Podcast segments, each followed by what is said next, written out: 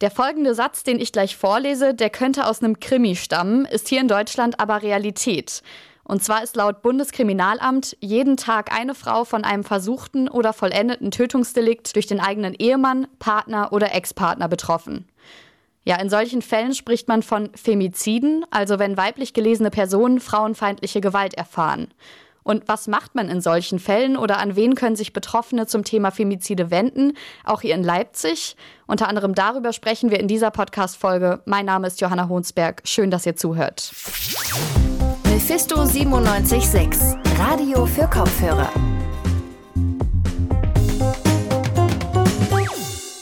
Auch hier in Leipzig ist Gewalt gegen Frauen sichtbar. Allein im vergangenen Jahr sind zwei Frauen in Leipzig getötet worden. Und beim zweiten Fall, der ist im Auwald passiert, da läuft gerade das Verfahren im Landgericht. Bevor wir jetzt drüber sprechen, was so gerichtlich gegen Femizide gemacht wird, nehmen wir das Thema generell noch mal ein bisschen auseinander. Und das mache ich mit Alina Eckelmann. Sie ist mir nämlich zugeschaltet. Hallo Alina. Hallo Johanna. Also wir halten schon mal fest, Femizide, ganz grob gesagt, ist das Gewalt gegen Frauen, weil sie eben Frauen sind, beziehungsweise als weibliche Personen gelesen werden.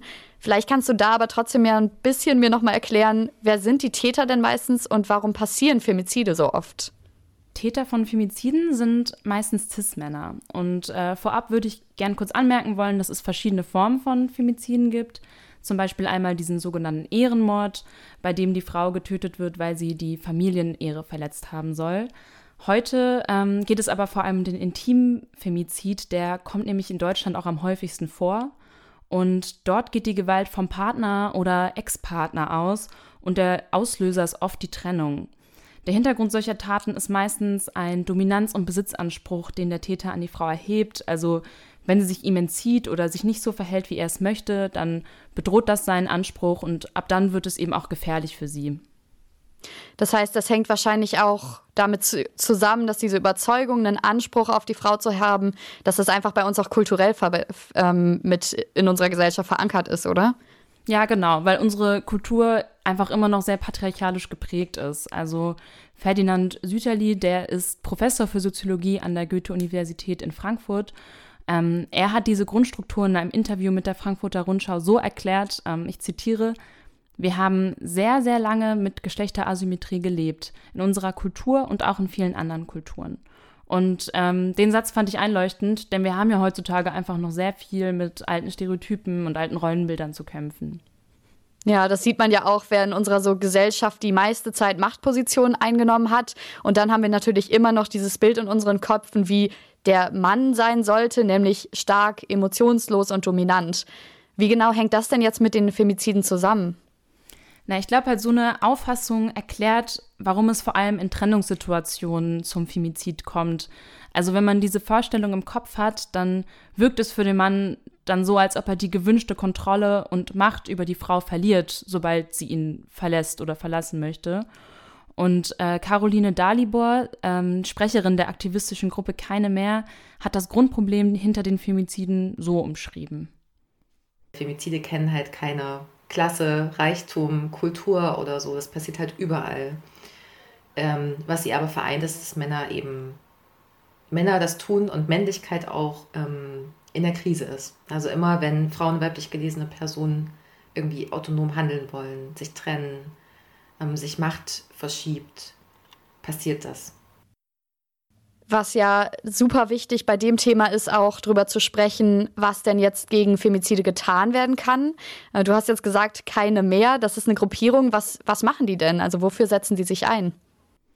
Das sind feministische AktivistInnen aus Leipzig, die auf Femizide aufmerksam machen, den Opfern gedenken und aufklären, inwiefern Auffassungen von Männlichkeit, Partnerschaft oder Liebe zu Femiziden führen können.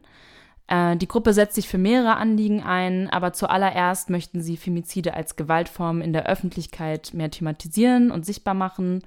Und äh, dabei ist der Gruppe auch die richtige Wortwahl wichtig. Also sie sagen, dass wenn Begriffe wie Beziehungsdrama oder Eifersuchtstat in den Medien oder in der Rechtsprechung fallen, ähm, dass die Femizide verharmlosen, da eben solche Worte eine Mitschuld des Opfers implizieren würden.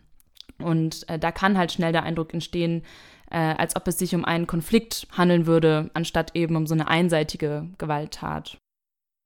Da würde ich als Beispiel gerne nennen wollen, ähm, als kürzlich der Mord an einer Yoga-Lehrerin, die in der Südvorstadt ermordet wurde, verhandelt wurde, hat der Richter gesagt, naja, ist ja auch verständlich, dass dann ihr Ex-Mann äh, so eifersüchtig war, weil sie hat ja während des Scheidungsjahres, während des Trennungsjahres mit einem anderen Mann geschlafen. Hm, das ist ja dann auch, äh, was oft unter Framing verstanden wird, also dass es einfach eine bestimmte Sichtweise, Perspektive für ein Thema gibt und die aber auch manchmal dann einfach ziemlich negative Konsequenzen haben kann. Und äh, wir haben auch gerade dann schon von der Rechtsprechung kurz gesprochen. Wie werden denn Femizide vor Gericht verhandelt? Also was sind so mögliche Ausgangsszenarien jetzt bei einer Verurteilung? Also vorab muss gesagt werden, dass der Femizid zwar ein gesellschaftliches Phänomen in dem Sinne ist, ähm, aber er ist halt kein eigener Rechtsbegriff oder Straftatbestand. Ähm, die Möglichkeiten sind ja auch immer fallabhängig, aber grundsätzlich könnte ich jetzt so drei Szenarien vor Gericht beschreiben. Mhm, dann führ uns vielleicht mal grob durch. Also was für drei Szenarien gibt es da? Also wenn kein äh, Tötungsvorsatz nachgewiesen werden konnte, dann wird es meistens als Körperverletzung mit Todesfolge verurteilt. Sonst wird ähm, zwischen Mord und Totschlag entschieden, denn die haben halt gemeinsam, dass es sich um die vorsätzliche Tötung eines Menschen dann handelt. Ähm, wenn laut Gericht zusätzliche Merkmale erkannt werden, die auf eine besondere Verwerflichkeit der Tat schließen lassen, ist es Mord. Und wenn diese Merkmale nicht zutreffen, dann wird die Tat als Totschlag verurteilt. Und ähm, vor allem ein Mordmerkmal kommt in dem Kontext häufig vor, und zwar das Merkmal der niederen Beweggründe. Also das soll heißen, dass ähm, besonders verachtenswerte und nicht nachvollziehbare Tatmotive festgestellt wurden. Mhm. Das heißt, im Fall jetzt von Femiziden, Tötungsdelikten, ist es eigentlich so, dass vor Gericht dieser Besitzanspruch des Mannes als frauenfeindlicher wahrgenommen wird an die Frau. Und das ist ja dann quasi ein niederer Beweggrund. Und dementsprechend ist es dann auch Mord, also die höchste Form der Verurteilung dann eigentlich auch, ne? Ja, also eigentlich ist das ein logischer Gedanke, aber ähm, leider ist das, läuft das nicht immer so ab und das ist auch das Problem. Ich habe mit äh, Viktoria Pikarska über den juristischen Hintergrund von Frauentötungen gesprochen. Sie ist Doktorandin und wissenschaftliche Mitarbeiterin am Lehrstuhl Strafrecht an der Uni Leipzig und sie hat mir zum Beispiel von einem BGH-Urteil aus dem Jahr 2008 erzählt.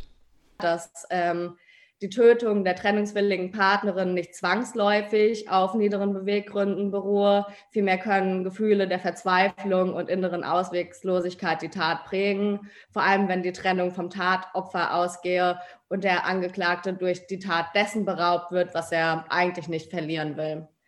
Mit der Folge, dass dann niedere Beweggründe abgelehnt wurden und die Person wegen Totschlags verurteilt wurde. Das heißt, da war es Mord eigentlich, aber wurde dann nicht als solcher anerkannt. Ja, genau. Und das hängt oft mit einer Täter-Opfer-Umkehr zusammen. Also die autonom handelnde Frau, die sich, also die eigentlich nur eine Partnerschaft beenden möchte, wird dann als Auslöserin ihrer eigenen Tat dargestellt. Also sie wird dann auch zu einem Objekt gemacht, dessen man beraubt werden kann. Dabei hat der Täter sie ja eigentlich nie besessen. Und man sieht also auch in der Rechtsprechung selbst Beispiele, bei denen sich dieses patriarchale Besitzdenken durchzieht und wie in dem Fall sogar zur Strafmilderung genutzt wird. Und aus diesem Grund fordert Viktoria Pikarska auch eine bessere Strafverfolgung und eine richtige Anwendung des Rechts, damit nämlich solche Fälle als das verurteilt werden, was sie sind, und das ist Mord. Hm. Was sind denn dann auch weitere Maßnahmen, damit Femizide sichtbarer in unserer Gesellschaft werden? Das hat ja auch die Gruppierung hier, die aktivistische Gruppierung, gefordert. Also wir benötigen zum Beispiel genauere und alternative Zählungen von Femiziden. Das ist halt auch wichtig, damit man seine, damit man die Forderungen auch einfach immer besser untermauern kann. Und äh, Caroline Dalibol ähm, hat mir im Gespräch auch nochmal aufgezeigt, dass die Polizeistatistik nicht alle Formen von Femiziden erfasst. Sehr häufig beruht die Zählung ja auf der Statistik des BKA. Und da wäre mir, glaube ich, wichtig nochmal zu sagen, dass diese BKA-Statistik eben diese Trennungstötungen erfasst. Was da aber nicht passiert, ist eben, was passiert eigentlich außerhalb von Beziehungen, weil Femizide auch außerhalb von Beziehungszusammenhängen oder Romantik oder romantischen Kontext sozusagen passieren. Sie kritisiert außerdem, dass nicht-binäre Menschen in solchen Statistiken oft unsichtbar gemacht oder misgendert werden. Was jetzt seitens von Institutionen gemacht werden soll, das ist mir schon klar irgendwie geworden. Das hast du ganz gut beschrieben. Aber was ist denn jetzt mit Einzelpersonen? Also wenn ich quasi eine Zeugin bin oder wenn ich irgendwie auch weiterhelfen will, wie könnte ich das tun? Ähm, da hat mir Caroline eine Website namens feminizidmap.org ans Herz gelegt. Die dokumentiert nämlich Femizide und ähm, wenn man denkt, dass äh, jetzt an Ort XY ein Femizid stattgefunden hat und niemand darüber berichtet oder vielleicht auch falsch geframed darüber berichtet, dann ähm, hat man die Möglichkeit, den Fall bei den BetreiberInnen des Projekts zu melden. Das heißt, das wäre so eine Form, dass ich das sichtbarer machen könnte oder die Hörerinnen das auch sichtbar machen könnten. Aber was ähm, ist denn vielleicht auch hier vor allem für Leipzig so ein Weg, ähm, sich auch vor Ort stärker zu engagieren? Also der beste Weg ist eigentlich immer, ähm, dass man lokale Vereine unterstützt. Also da hat äh, mir Caroline nochmal Vereine wie Frauen für Frauen oder Wegweiser e.V. genannt. Äh, generell ist es immer gut, wenn man Frauenhäuser um und in Leipzig supportet. Und ähm, wenn man sich engagieren möchte, kann man natürlich auch die Gruppe Keine mehr kontaktieren. Mm, und sonst ähm, gilt halt auch immer, wenn man Rollen- und Männlichkeitsbilder kritisch hinterfragt, ist das schon sehr, sehr hilfreich. Und man sollte einfach versuchen, nicht wegzuschauen, wenn Gewalt im Umfeld von einem passiert. Also jede, jeder kann Femizide sichtbar machen. Und du, Alina, du hast uns äh, zu diesem Thema mitgenommen und mit uns darüber gesprochen. Dankeschön. Wenn ihr nochmal nachlesen möchtet, wo das geht, wir haben ja ein paar Vereine genannt und auch Initiativen oder wo ihr vielleicht auch in Vereinen Hilfe bekommt, dann schaut einfach mal in die Show Notes rein. Das sind die Beschreibungen unter dieser Podcast-Folge. Da haben wir euch die genannten Vereine und Initiativen auch nochmal verlinkt. Gewalt gegen Frauen, darüber haben wir ja gerade ausführlich gesprochen. Das ist aber natürlich nicht die einzige Gruppe, die häufig Gewalt oder Hass erfährt. Um darauf aufmerksam zu machen, gibt es natürlich Vereine oder Initiativen. Wir haben ja auch gerade über viele gesprochen. Aber es gibt auch bestimmte Tage, an denen noch mal stärker auf zum Beispiel Homophobie oder Transphobie aufmerksam gemacht werden soll. Und so ein Tag ist heute am 17. Mai 2021, also am Tag unserer Podcast-Aufnahme. Es ist nämlich der Ida Hobit. Das ist der internationale Tag gegen Homo, Bi, Inter und Transphobie. Ja, was bedeutet dieser Ida Hobbit überhaupt und wie sieht der hier in der Umgebung Leipzig aus? Das erklärt euch jetzt meine Kollegin Estella Völkel.